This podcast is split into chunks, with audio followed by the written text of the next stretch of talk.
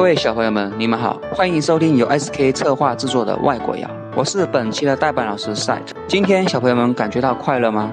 快乐其实无处不在，让我们跟着克尔国王一起去寻找快乐吧。Hello, I'm Teacher Joseph. Now, for today's Happy Chant Time chant, we're going to have a look at an old favorite of mine called Old King Cole.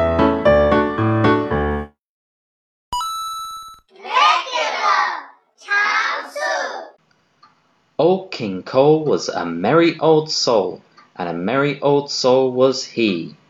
He called for his pipe, and he called for his bowl, and he called for his fiddlers three.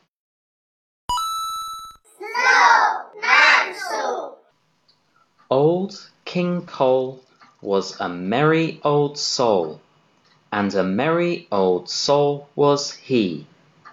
He called for his pipe, and he called for his bowl, and he called for his fiddlers three.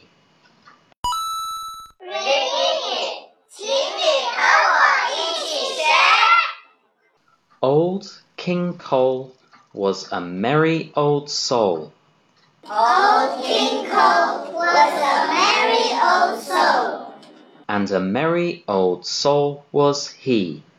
And a merry old soul He called for his pipe, He called for his pipe, and he called for his bowl, and he called for his bowl, and he called for his fiddlers three. and he called for his fiddlers three.